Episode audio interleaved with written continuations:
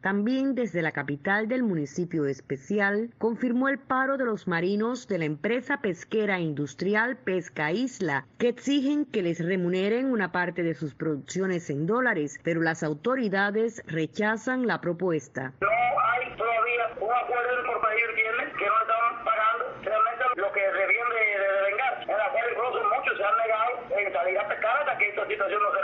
Los pescadores pineros recalcaron que no están haciendo una huelga, que solo muestran su inconformidad con los salarios, pero esta sería la segunda protesta colectiva de trabajadores estatales conocida tras el anuncio e inicio de la llamada tarea ordenamiento. Yolanda Huerga, Radio Televisión Martí.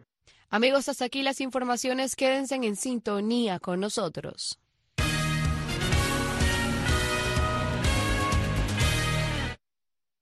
Radio Martí presenta Las Mujeres de Cuba. Un espacio dedicado a nuestras nuevas mambisas en la isla y a las mujeres cubanas que han ayudado a cambiar nuestra comunidad desde esta otra orilla. Las Mujeres de Cuba. Conducido por Cari Roque. Saludos amigos y muy buenas tardes. Sean bienvenidos a una nueva edición de Las Mujeres de Cuba. Este programa que con sumo placer conduzco todos los fines de semana y donde tengo la oportunidad de entrevistar a mujeres cubanas que no solamente dentro, sino fuera de la isla, han marcado una pauta en la comunidad, en el mundo, en las artes, en la política, en la literatura, en todo lo que tiene que ver con humanidad. Hoy tengo una invitada muy especial, a la cual respeto muchísimo, a la cual tengo el placer de conocer hace muchos años, con la cual he compartido algunas actividades. Y si yo tuviera un sombrero puesto en este momento, me lo quitaba. Y estoy hablando de la doctora Mercedes Cross Sandoval. Bienvenida, doctora, a Mujeres de Cuba. Bueno, pues muchas gracias, ¿qué te puedo decir? Ya a estas alturas estas cosas lo conmueven a uno de verdad. Así que tú sabes que yo tengo una debilidad y eso ha sido Cuba. Yo lo sé. Naciste en Santiago de Cuba. Sí. Eh, tu padre es santiaguero. Sí. Tu mamá de Baracoa. Sí, chica. Mira que eh, tenemos hasta ese cordón umbilical Baracoa. Sí. Sí, cómo no. El, el, el yunque de Baracoa por seis meses fue el colirio para los ojos de una mujer que estaba castigada en la cárcel de Baracoa en Oriente. Y mi primo Miguel Arrue se comunicaba contigo. Sí. Mira porque la cárcel de ustedes estaban en la punta. En la punta, pegado a los dientes perros. Sí, y pegado. Bueno, ese lugar no le diga dientes perros porque es bello. Sí. Ahí estaba el hospital también. Sí, el cómo no. Marconi. Sí. Yo le he hecho un de menos terrible porque la familia mía es de la punta, los arrubes que llevan en, eh, llevaban en Cuba, nos sacaron a todos ahora, eh, 200 años. Mi tatarabuelo llegó a, a Baracoa poco antes de, del 1900. Mira para allá. Mercedes, eh, te pasaste tu infancia y vamos a empezar por eso, porque es que el pueblo de Cuba tiene que saber que si hay una mujer, una profesora, eh, una investigadora que ha re- reconquistado y ha revivido la historia de Cuba de pie a cabeza, eres tú. Pero mm, tú pasas tu infancia entre Baracoa y Santiago, después vas a Guantánamo, Sí, eh, y, y- y ahí es donde empiezas a descubrir a través de tu papá, que era una persona que se inclinaba mucho a la arqueología y, y empiezas a involucrarte en un mundo que te lleva a, a la cultura afrocubana, que te lleva al conocimiento de todas y cada una de las de las cosas más intrínsecamente cubanas. eh, ¿Cómo, cómo se desarrolla Mercedes eh, Sandoval en ese campo? Mira, chica, Baracoa estaba llena de mi familia Rubén. Eh, por ejemplo, en la, en la punta estaba el, el fuerte de la punta, donde mi tatarabuelo fue el que era el comandante del fuerte de la punta, don Luis Arruga Acíbar, que vino de un lugar que se llama segura. Yo lo visité ahora en, en, en el verano. He ido varias veces en los Países Vascos. Eh, y ahí Baracoa es. Bueno, tú pasaste una Una belleza, no, pero no dejo de, no, que va, no dejo de reconocer que es una belleza. Y te voy a decir más, Mercedes, ese pueblo tiene una calidez, fue tan solidario, fue tan sumamente bueno con nosotros como tú no tienes una idea. Fueron nuestros ángeles baracoenses. Coño, me alegro de saberlo porque, eh, fíjate, ese pueblo yo no lo veo desde el año 59 gracias a los bandoleros estos. Sí, señor. Eh, que no, los, no los perdono. Tú sabes que hay gente ahora que le ha dado por... pero No perdono nada de eso. ¿Cómo que dijo voy a perdonar a una gente que han destruido a mi país? Y lo han hecho de una manera tan sistemática como planeado. Vaya. Por eso es tan importante, tú sabes, eh, eh, labores como la tuya, porque tú eh, has rescatado la, la cubanía eh, a través de tus publicaciones, a través de tu labor diaria en el Miami Dade College, de donde tú eres profesora y eres, estás dirigiendo programas especiales destinados justamente a que las nuevas generaciones conozcan ¿no? la realidad que oculta esa tiranía. Por eso eh, es bueno desmontarle las mentiras. ¿Cómo es que, que te enredas tú con la cultura afrocubana? ¿Qué te llamó la atención de algo que era tan tabú? eh, quizás cuando tú eras muy joven y que, y que no se hablaba tanto de eso, se miraba como de lejos. Bueno, te diría que eso fue en Guantánamo. Yo eh, viví en Baracoa desde la niñez. bueno, cuando nací fuimos para Baracoa porque papá era el director del hospital de Baracoa. Pero mi mamá daba luz en Santiago, no sé ni por qué, siempre. Entonces eh, estuve de hasta los 10 años en Baracoa. A los 10 años, por las cosas políticas cubanas desastrosas, a mi papá le quitan el puesto de, de médico del hospital y se tiene que marchar. Y yo me fui a vivir a, a Santiago, donde pasé dos años. Y luego, a los 12 años, fuimos a Guantánamo. Y Guantánamo es un pueblo especial. Eh, para mí Guantánamo fue como la, la, gente era feliz, había mucho dinero. Guantánamo tenía numerosos, creo que eran siete centrales azucareros. Ahora creo que abierto cre- creo que queda uno. Yo es que a mí me cuesta trabajo entender esta gente. Eh, tenía salinas, tenía paperas, arroceras. Lo sé porque a papá le gustaba mucho la, el campo y yo siempre lo acompañaba. Él iba a cazar y yo a mirar. Así que conozco las arroceras de Guantánamo, eh, los cafetales, increíble que había en Guantánamo. Y eh, cuando nos mudamos a Guantánamo, esto es un cuento, creo que gracioso. Eh, mi mamá, la pobre como era tan baracuesa, no estaba muy feliz, ¿no? Entonces, estábamos, nos sentamos a almorzar el célebre arroz con pollo de los domingos, que mi mamá lo hacía con gallina, pero no importa. Y de buenas a primeras, a las dos y media de la tarde, cuando nos sentamos, que suenan unos tambores. Oye, pero unos tambores que era como en mi casa. Y entonces mi mamá dice a mi papá, Juan, me has traído a vivir al África. Yo, yo pensé, coño, pero el África, fíjate, esto es Tarzán, Chita, los elefantes, yo estaba encantada. Mi papá le contesta, ay Elena, por Dios, en Guantánamo las mujeres toman whisky. Papá era muy moderno y era muy feminista. Y él consideraba que porque dos o tres mujeres en Guantánamo tomaban whisky, eso era moderno. ¿Tú me entiendes? Así que. Ven acá, Me- Mercedes, eh, estar en el mundo de, de la santería, el haber eh, conocido la, la religión afrocubana, el sincretismo, eh, ¿determinó esa decisión tuya en algo tan interesante como es la antropología? Bueno, te diré que eso fue porque papá era arqueólogo, era médico, pero tenía la colección taína mejor de Cuba, la segunda. Mm. Y él era además malacólogo. Hay dos polimitas que llevan el nombre de nosotros, Corosiana. Era un hombre muy, muy le gustaba la ciencia, la naturaleza.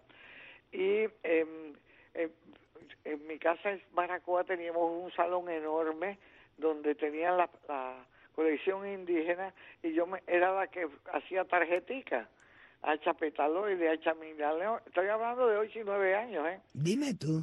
Así que me conocía la colección y él nos llevaba a Maicí. A, a, a, dos veces fuimos a Maicí, muy interesante, porque él iba al campo en una yegua. Oye, esto que él se compró para vacunar a la gente de Gratén, o sea, él era director del hospital, pero estaba con una necesidad de la medicina preventiva. Eh, ¿Tú me entiendes? Que se le enseñaron en la Universidad de La Habana y ahora estos payasos dicen que ellos, eso es nada. Eh, eh, tienen en cuenta que... No, ellos han tratado de borrar tanto la historia que ahorita se borran ellos mismos y yo estoy loca porque se terminen de borrar ellos mismos de la historia. No, pero yo voy a ayudar a borrarlo, mi amor hay que ayudarlos. Hay que ayudarlos. La, última plaga que hubo en Cuba de cólera fue en el año 17 y ahora volvió. No, y la tuberculosis. La tuberculosis. ¿Y qué me dices del dengue? ¿Y qué me dices del dengue hemorrágico? Bueno. Eh, ¿Y qué me dices de la sífilis? Y etcétera, etcétera, más todas las importadas, porque indudablemente han llegado muchas importadas de sus viajes a países nada, nada sanos. Mercedes, surge el triunfo de este proyecto? ¿Dónde te encontrabas tú, una mujer con esa cultura, con esa eh, ansiedad de conocimiento y qué pensaste de todo lo que estabas viviendo? Yo sé que Cuba, eh, la República de Cuba, que duró 50 y algo, fue una, una cultura completamente triunfadora. Contrario a lo que mucha gente piensa, la cultura cubana da triunfadores. Si no, tú no puedes imaginar que nos votaron como gusanos hace 60 años y hemos triunfado en, en, Miami. Júgala de esa forma. Eh, piensa que la República de Cuba, con todos sus defectos, cambió el panorama higiénico de Cuba. Cuba en el siglo XIX era un país sumamente con muchos problemas de enfermedades, sobre todo después de las reconcentraciones de Weyler. Sí. Para el año 50 era el país más saludable de la América, ¿ok? En educación, Cuba era un país que tenía el presupuesto de educación más alto per cápita. Vamos a hablar plata, yo no estoy inventando, ¿eh?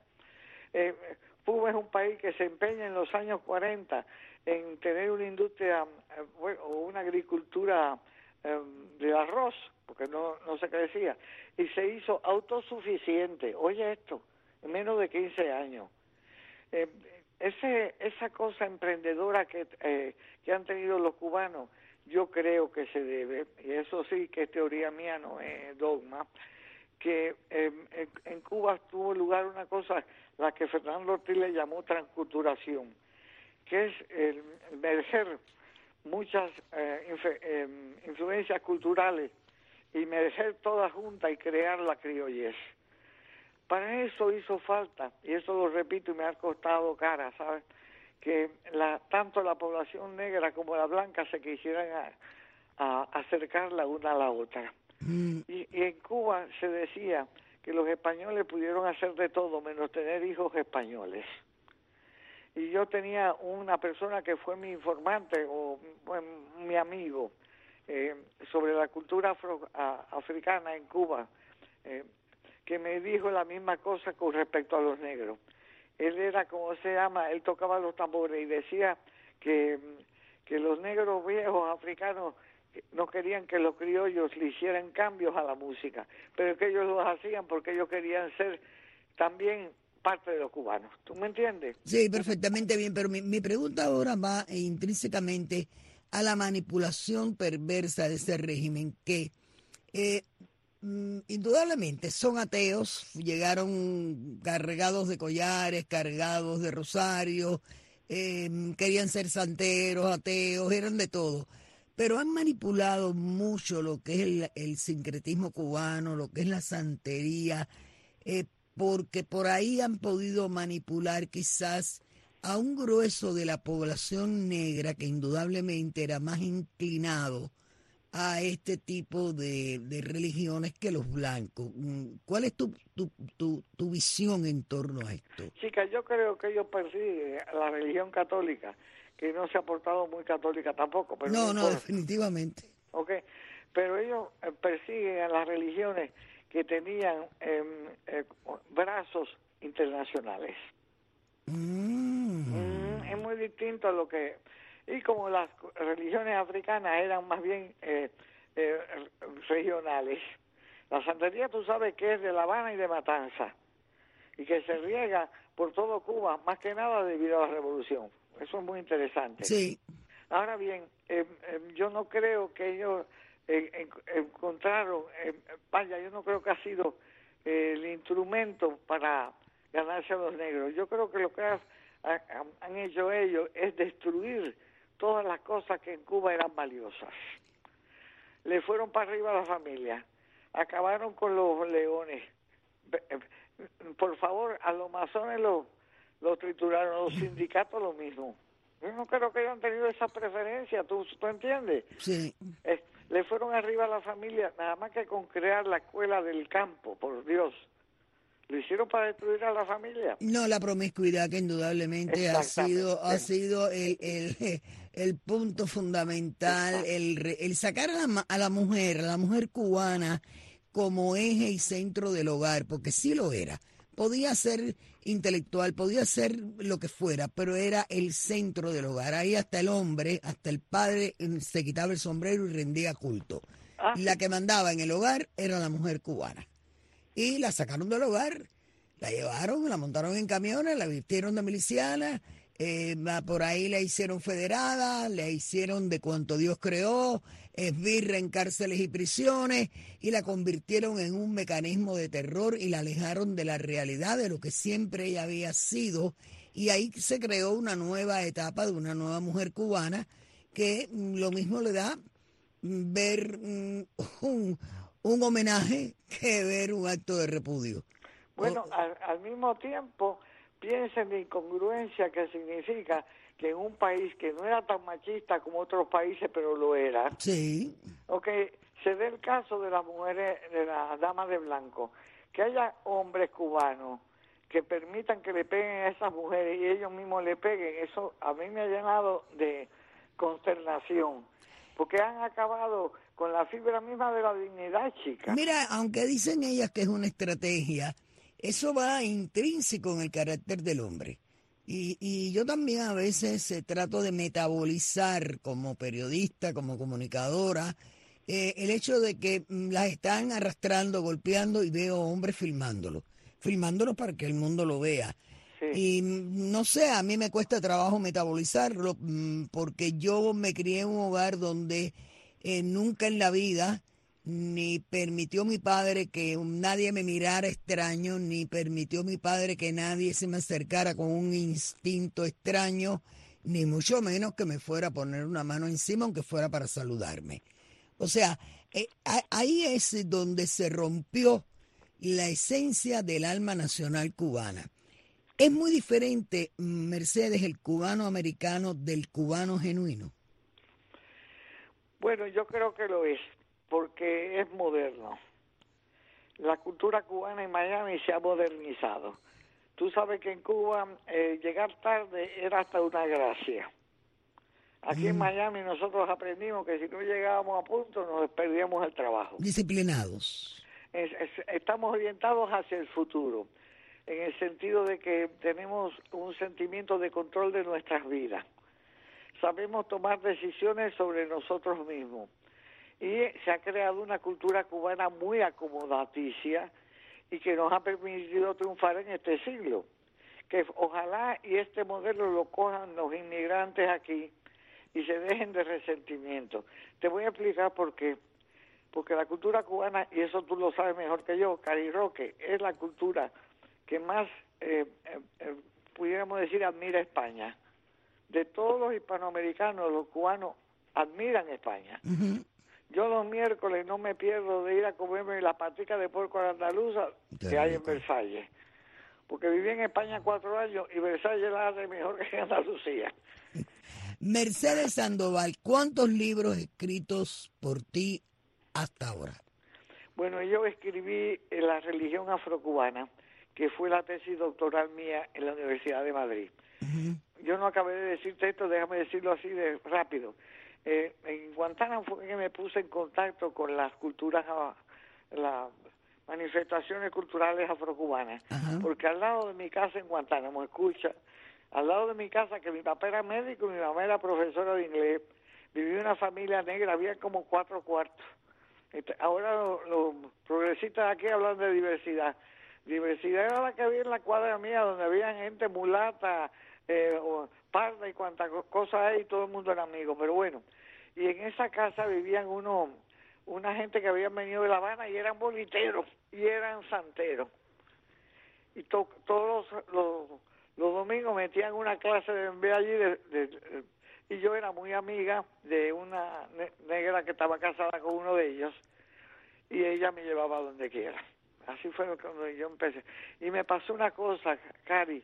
Papá me dio una sólida, mi papá y mi mamá, eh, cuidado, eh, cultura europea. Y creó una, una biblioteca para que yo la leyera. Ya, ya a los 15 años sabía quién era Dostoyevsky, Stefan Pero hay un problema que cuando un día que era mi cumpleaños estoy caminando yo para el cine y me dejaron ir al cine sola y era a las dos de la tarde pero bueno y le pongo a pensar coño con este eh, Dostoyevsky esto y lo otro y yo soy cubana es como una realización chica.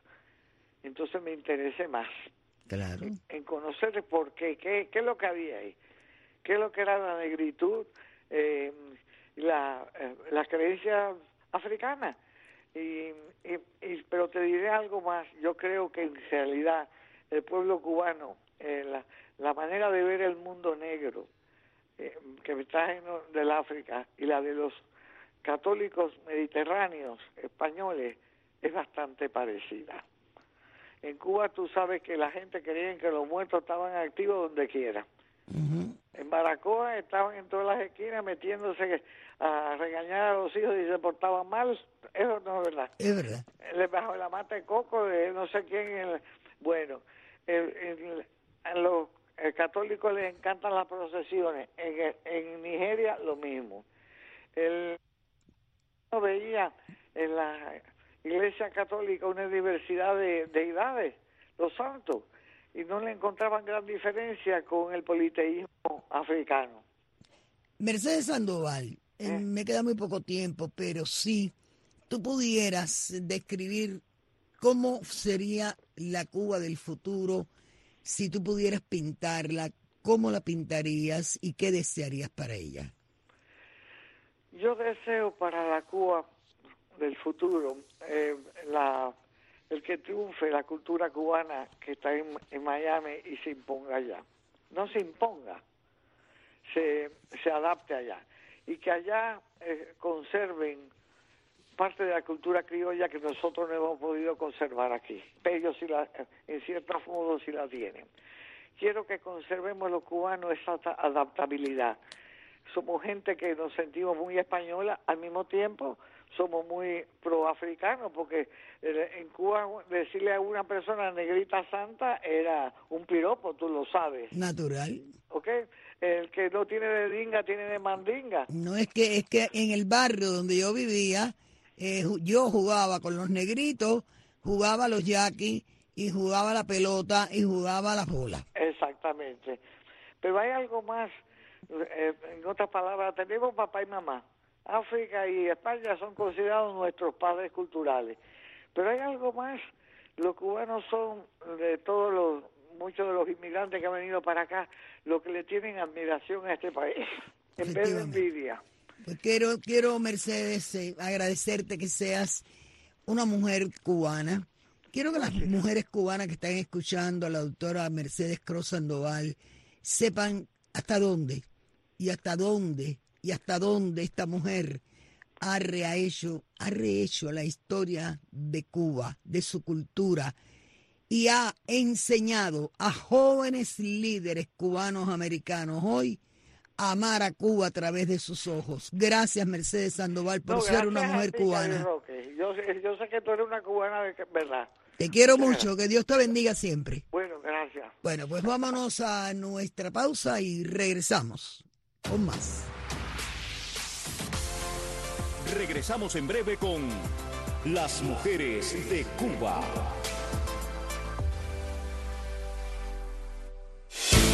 Radio Martí.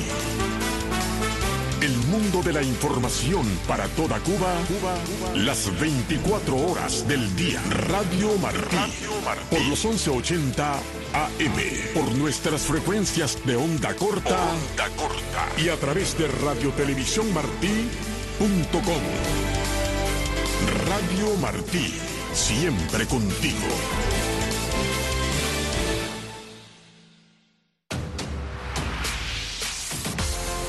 Las mujeres de Cuba. Conducido por Cari Roque. Bien, ya estamos de vuelta aquí en nuestra segunda media hora de Las Mujeres de Cuba. Mujeres de Cuba, este programa especialmente diseñado para reconocer el valor histórico de la mujer cubana, tanto dentro como fuera de la isla de Cuba, el aporte que han hecho en ambas orillas y para mí es un placer y un orgullo compartir esta media hora con María de la Milera, a la cual le doy la bienvenida a Radio Martí y a las mujeres de Cuba. Muy buenas tardes, María. Buenas tardes, Cari. Bien, María de la Milera ha sido una de las personas que más ha contribuido a la democracia.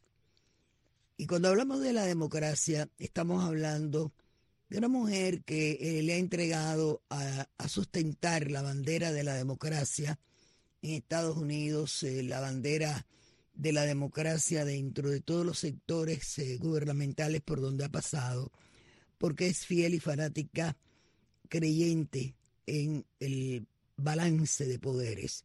Y digo esto porque María de la Milera vino siendo muy pequeña a través del programa Pedro Pan.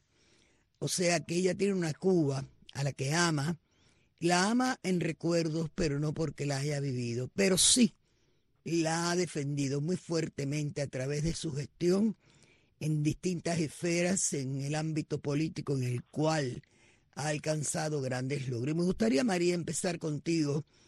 ¿Quién es María de la Milera? ¿Dónde nace? ¿Y cuándo llegas a Estados Unidos a través del programa Pedro Pan? Ok, pues nací en Holguín, eh, Oriente. Mis padres eran Andrés Fajardo González y María Virginia Viño Monteagudo. Soy la mayor de tres hermanas. Viví en Holguín hasta que cumplí los 12 años, que fue cuando triunfó Fidel. En ese entonces mis padres lo fueron a buscar para meterlo preso y tuvimos que salir huyendo y terminamos en La Habana. Yo pasé los últimos tres años en Cuba, en, en La Habana. Allí terminé mis estudios de música porque no pudimos ir al colegio pensando que a través de nosotros podían encontrar a mi papá. Entonces me dediqué totalmente a terminar mis estudios de música y me hice profesora a los 14 años de edad.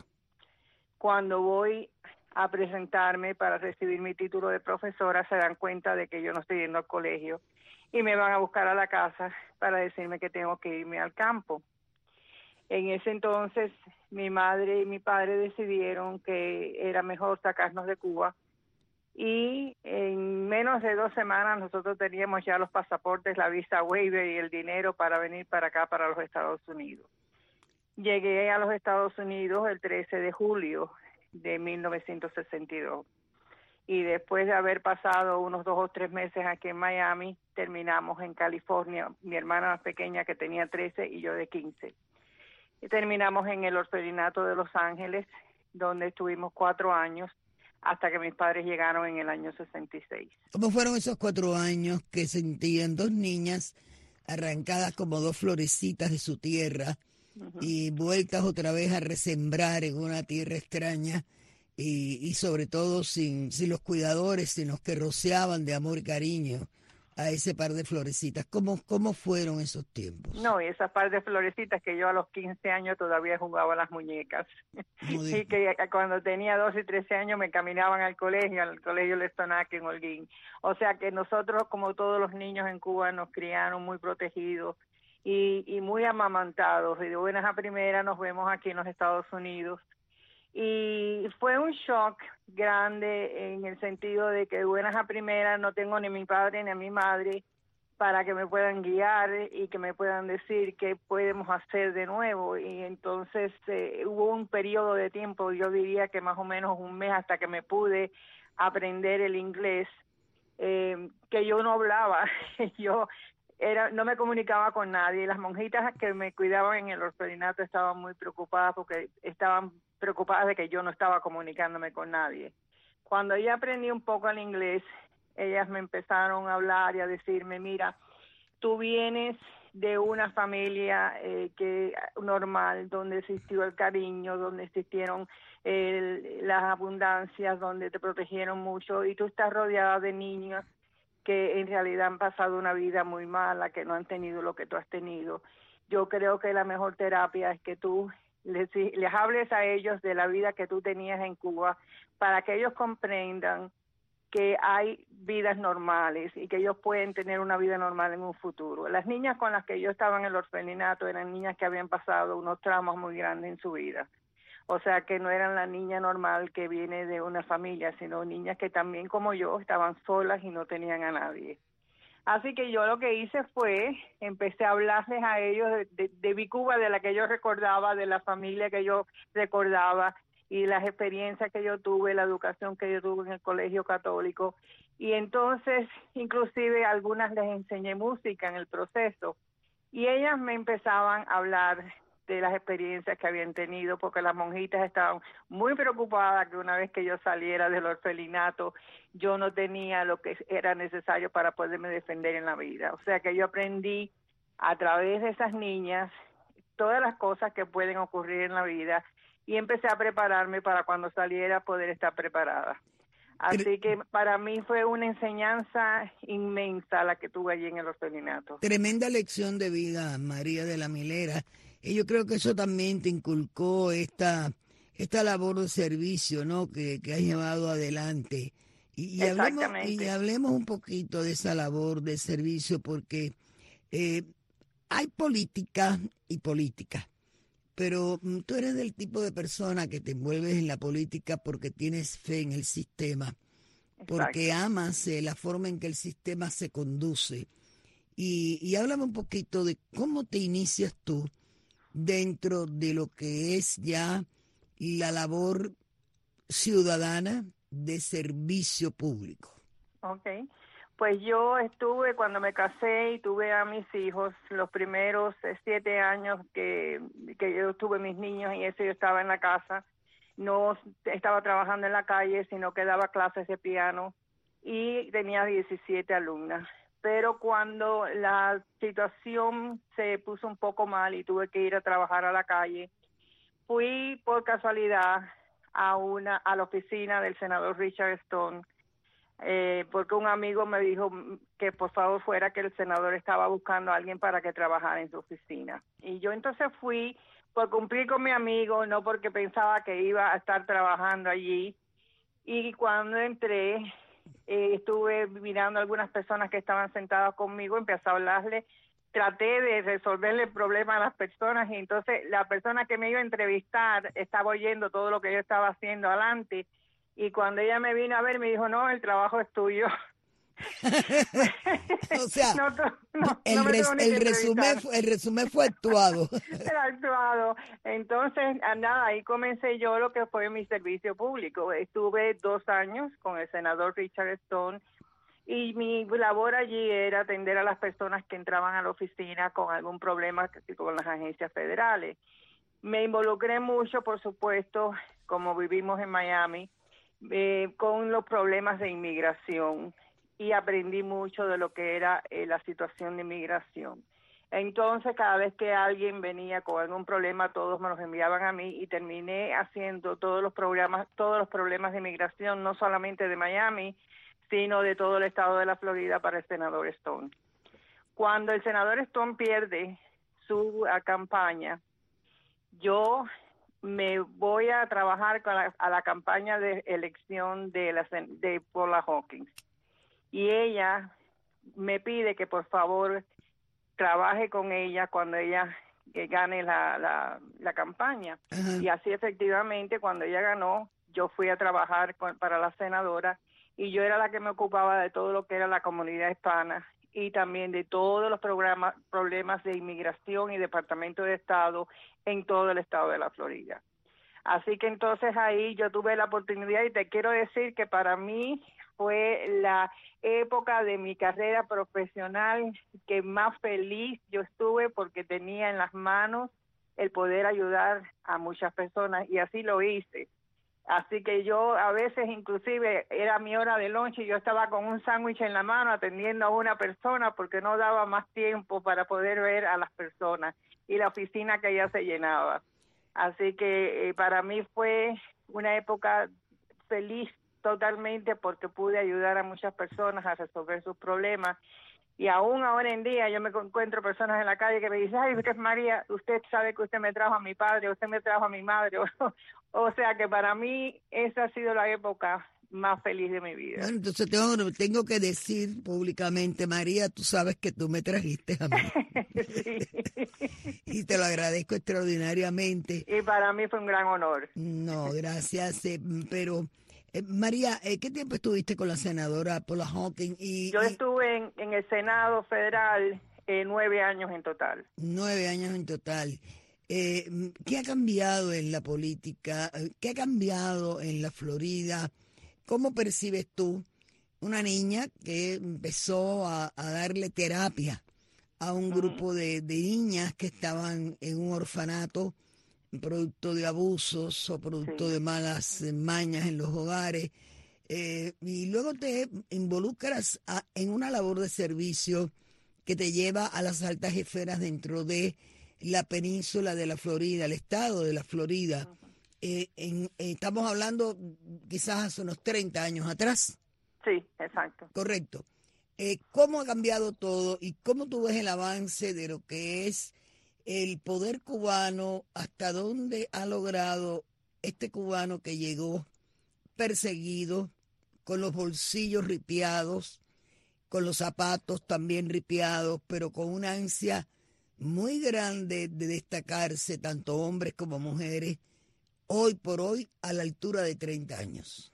Bueno, la diferencia más mayor que existe es que nosotros que vinimos al principio, vinimos con esa desesperación de buscar la libertad, de, no, no, vernos en aquel país que, que se convirtió Cuba, que, que es lleno de, de, dictadura, que no te permite ser un ser humano, que no te, que no te permite poder tú ser una persona libre. Y yo, por ejemplo, me sofocaba ahí en Cuba. O sea que nosotros vinimos buscando la libertad y en ese proceso tratar de, adaptarnos un poco aquí, pero ver de qué forma podíamos continuar en ver que Cuba fuera libre, porque todavía yo creo que en nuestros corazones existe la esperanza de que algún día nosotros podamos ver a Cuba libre. Las personas que ahora en estos momentos están viniendo no tienen esas ansias porque ya están adaptados a vivir en el país de aquel y entonces eh, vienen por otras razones que no son las políticas. Eh, todos somos cubanos, yo quiero a toda, yo quiero a Cuba, como y que lo digo que cada vez que pienso en Cuba y pienso el momento en que yo me estaba alejando en aquel avión que venía para acá, para los Estados Unidos, yo lloro porque me, me duele, me duele mucho, pero este yo considero que todos los cubanos salimos del mismo lugar, aunque tenemos diferentes opiniones y diferentes maneras de ser, yo sí espero que aquellos que están todavía ciegos, que aquellos que todavía no comprenden o que aquellos que no pueden apreciar lo que es la libertad que hay en este país, que para mí la libertad es lo máximo, eh, puedan algún día entender los beneficios que tienen en este país y lo puedan respetar y querer, como en estos momentos te puedo decir que yo quiero a los Estados Unidos, porque este país merece esa, esa devoción y esa esa afiliación. María, ya que estamos hablando de este tema, ¿no? que indudablemente es un tanto neurálgico, yo eh, no, no sé, yo creo que eh, muchos al principio eh, llegan desorientados y quizás con el tiempo van entendiendo y van entendiendo que lo que les dijeron durante tantos años no es verdad. Y se van adaptando. De los éxodos que han habido, de los dos más grandes, el del Mariel y luego el del el de, el año 94 a 96, el, de lo, el, de, el de Guantánamo, para darle un nombre específico. ¿Cuál de los dos tú crees que le fue más difícil adaptarse? ¿O cuál tú crees que de esos dos cambiaron un tanto la visión de la faz de la Florida y de buena parte de Estados Unidos? Yo creo que el último eh, éxodo, porque todavía en el de Mariel vinieron muchas personas también que afectaron mucho lo que es la imagen del cubano por la cuestión de que trajeron muchas personas que estaban enfermas. No, y sacadas de la cárcel. Exacto. Y el cubano, pues, se cambió, eh, la reputación del cubano se dañó un poco porque eh, todo el mundo pensaba que el cubano ya era pues, una persona indeseable, o sea, un inmigrante como otro cualquiera, pero eh, y, perjudicó mucho lo que es la imagen. Pero ah, conozco muchachos que vinieron por el éxodo del Maire, que en estos momentos son abogados y algunos son hasta millonarios. Sí, señora, y bien que sí. vinieron y, aprovecharon lo que era la educación y, salieron adelante y, y, vaya, muchachos formidables y, y hombres y, mujeres que, que, son dignos de tener en nuestra comunidad. El éxodo de, del año 94, el de Guantánamo, ¿no? Trajo muchos profesionales. Y eso es lo que te demuestra que eh, el, el, cubano no, no se conforma con lo que le quieren dar.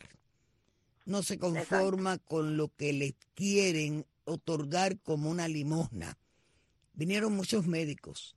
Muchos de ellos y aquí ha habido se ha hecho mucho esfuerzo a nivel de Estado para ver que a ellos se les permita hacer sus reválidas, porque eso fue el, problema mayor que muchos doctores que vinieron para acá se encontraron que tenían que hacer muchas cosas en inglés y que no les permitían hacer las reválidas. Y aquí se ha luchado mucho a través del Estado. No, y, ellos también allá negaron eh, la tenencia de los títulos universitarios, porque indudablemente eso fue hecho de alocado eh, muchos profesionales de la salud que vinieron, médicos graduados, que yo los conozco, eh, no tenían el título porque no lo traían, no pensaban en eso, pensaban en escapar y punto, aprovechar la apertura que el propio régimen, en un acto de soberbia, había, había ordenado, como también en un acto de soberbia abrió las costas del Mariel para que fueran todos los cubanos a buscarlo, porque todo...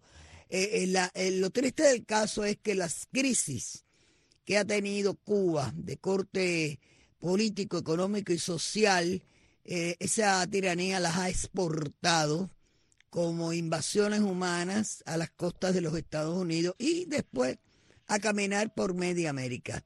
Dicho esto, María, me gustaría mm, mm, que me dijeras de si tú tuvieras que tomar como modelo eh, algún tipo de, mm, de sistema político o tomar dentro del sistema político norteamericano algunos modelos para una Cuba del futuro, ¿qué es lo que más tú admiras del modelo político de Estados Unidos? Bueno, a mí dirán y me dirán lo que quieran decirme, pero yo considero que lo que ha logrado el, cubano en Miami eh, ha sido inigualable en muchas otras partes de los Estados Unidos y yo considero que el, material cubano que nosotros tenemos en el exilio es más que suficiente para que el día que Cuba sea libre nosotros poder ir y reconstruir aquella Cuba. Definitivamente. ¿Y, cómo sería si tú pudieras mm, dibujar eh, esa Cuba del futuro eh, desde tu punto de vista, una mujer con una sabiduría y sobre todo con una capacidad de servicio extraordinaria? ¿Cuáles serían las áreas de más necesidad que tú desde lo, desde lo lejos y con los conocimientos que tienes eh, serían las primeras que habría que impactar para mejorarlas? Bueno, yo considero que más que antes que nada la educación.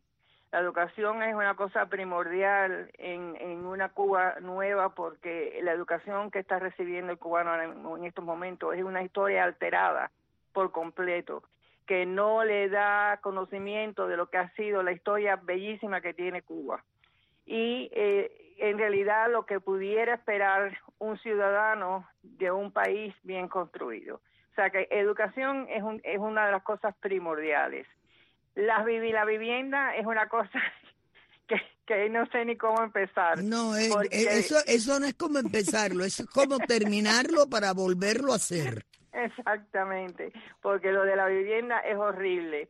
Pero más que nada, yo creo que el, el estado de mente del cubano que en estos momentos está, está viviendo eh, en una mentalidad de autónoma, de que es una persona que está diciendo lo que el gobierno le dice que tiene que hacer y que nada más que puede hacer lo que se le permite el gobierno, o sea, esa esa cuestión de que de claustrofobia que tiene el pueblo cubano hay que expandirla un poco, hay que quitársela de la mente y hay que hacerles ver que ellos son un ser eh, único que puede hacer con su vida y tiene autoridad de hacer con su vida lo que lo que lo que puede hacer. Por eso para, para mí la libertad de tu poder decidir tu destino, de poder decidir dónde tú vives, de poder decidir qué tú quieres hacer con tu vida, para mí eso es lo primordial. Y eso es una cosa que hay que trabajar mucho con, con el pueblo que está ahora en, estos momentos en Cuba. Y ahora mi, mi pregunta básica y fundamental, ¿cómo es María de la Milera, esta mujer con la estamos conversando en, en el orden familiar? A ver, cuéntame un día, un día en la vida de María de la Milera, la otra, la que, la del hogar, la, la, la que, la que, la que lidia con la familia. Bueno, pues yo soy, estoy divorciada, pero tengo tres hijos, tengo dos hijas, eh, mayor, la mayor Beatriz, que trabaja para el condado, ella es directora de personal del Departamento de Parques y Recreaciones. Mi segunda hija, que es Maritza, que ella es policía y, y se acaba de retirar de policía porque ella lleva más de 25 años como policía para el condado. Y tengo a mi hijo, que se llama Raúl Jr., que él es manager de una de las tiendas de Coco. Tengo seis nietos, el mayor de 23 años, el otro de 21, una niña de 19, tengo otra de 16, otra de 14 y una de y un chiquitico de 11. Me imagino que las reuniones de ustedes tienen que ser a campo abierto porque son muchos. Somos muchos soy sumamente musical, eh, mi música para mí me acompaña en todo momento, yo tengo mi piano y a cada rato me siento y toco. ¿Qué tipo de música prefieres, María? Yo soy profesora de música de, piano. Pero dentro de la música... Oh, dentro de la música. Sí. Bueno, me gusta la clásica eh, cuando estoy sola que no me interrumpen. Pero yo soy mucho de balada y cada vez que nos reunimos en algún lugar yo eh, toco muchas baladas y y o sea que, que de la música romántica. Eh, no me gusta de la música rápida de, del guaguangó y nada de esas cosas. Soy muy bastante clásica en ese sentido este pero te quiero decir para mí la música me acompaña en todo momento. Y, y cuando eh, hay reuniones grandes María quién cocina cocinas tú yo no por supuesto que yo Encontramos una mujer cubana que le gusta la cocina, Miguelito. Me encanta. Mi mamá, mi mamá cocinaba riquísimo y ella eh, poco a poco me fue enseñando porque yo cuando me casé no, no sabía ni freír un huevo. Pero poco a poco fui aprendiendo y en estos momentos mis dos hijas me dejan a mí todo el cocinado. A ellas, ellas saben cocinar, pero me dejan a mí el cocinado porque les gusta más como cocino yo. Qué linda, María. Te deseo tantas cosas lindas, tantas cosas buenas en estas navidades y ojalá, ojalá que algún día podamos delinear esa Cuba del futuro. Y conforme tú me trajiste, yo quisiera llevarte de regreso y pasear juntas por el malecón. No, y también reconstruir a Cuba, que tú y yo tenemos mucho que hacer. Efectivamente, muchísimas gracias, eh, María de la Milera. Ustedes han escuchado a esta mujer de Cuba, salió siendo una adolescente, se involucró en el servicio público desde que era una niña, ayudando a otros y así ha seguido su carrera. Honrada, mujer de Cuba, María de la Milera. Muchísimas gracias a todos ustedes por la sintonía y será hasta la próxima semana con más mujeres de Cuba.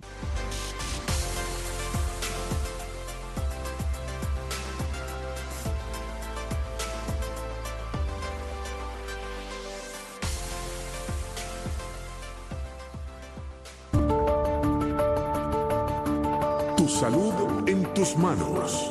Un segmento sobre el bienestar de tu cuerpo y de tu alma a cargo de la doctora Maritza Fuentes.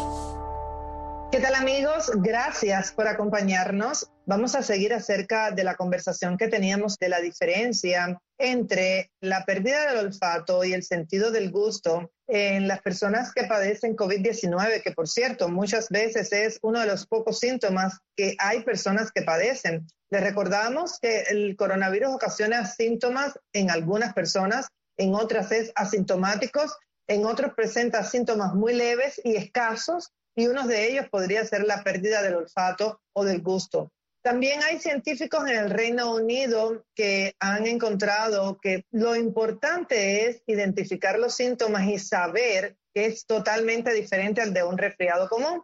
Porque cuando tenemos un catarro o una gripe común, por lo general tenemos la nariz tapada, estamos con voz un poco fañosa, tenemos secreción nasal y eso no es usual que pase con el coronavirus ahí está una de las diferencias más importantes para establecer.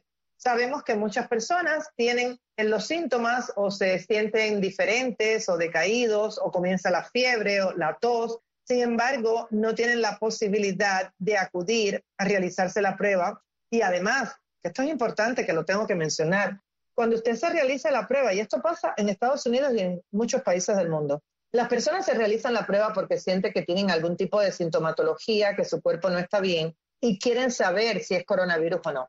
Van y se hacen la prueba. La prueba se demora dos, tres, cinco días, dependiendo de los lugares, de la ciudad, del país, del laboratorio que lo está realizando, de la técnica que están utilizando. Sin embargo, en esos periodos de días en el cual la persona está esperando por los resultados, no se aísla, sigue haciendo su vida normal. Entonces, si después da positivo, tiene que darse cuenta que hay que avisarle a todas las personas con las cuales tuvo contacto de que ha dado positivo, porque esta es la principal forma en la cual estamos viendo actualmente que se está transmitiendo el coronavirus de persona a persona. En esa espera de resultados, en ese lapso de días en que la persona está esperando que le digan si es positivo o negativo y que quizás no tenga tantos síntomas, que no esté preocupado, que esté realizando su vida normal, sin embargo, después le dicen que es positivo y ya ha contagiado a muchas personas en el camino durante esa espera. También es importante que los científicos están comentando que las personas podrían realizarse sus propias pruebas de olor y sabor en casa, usando productos como café, ajo, naranjas, limones y azúcar. O sea, ponerse a oler un limón, una naranja, oler el café, que es bien fuerte el olor, el ajo también, y ponerse en el paladar unos granitos de azúcar, que eso le podría dar la idea si tiene afección del gusto y el paladar causado por el coronavirus. Y como he mencionado anteriormente, hay diferencias en los síntomas entre un resfriado común o gripe y los síntomas del coronavirus. Tu salud en tus manos. Toma las riendas de tu vida y de tu bienestar escuchando los consejos de la doctora Maritza Fuentes de lunes a viernes en Radio Martí Noticias a las 6 de la tarde y a las 10 de la noche. Radio Martí, siempre contigo. Mis noticias a la carta. El servicio informativo de Radio Televisión Martí que te mantiene bien informado en tu correo electrónico. Noticias de última hora. Todo el acontecer de Cuba y del mundo. Un resumen diario con los reportajes de radio, televisión y los temas de nuestro sitio web.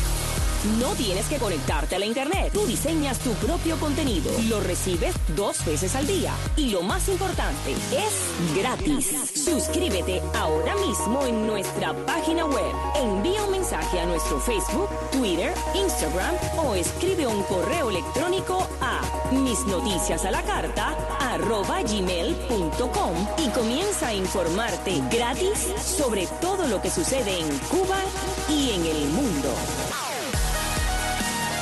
Mis noticias a la carta. Un servicio informativo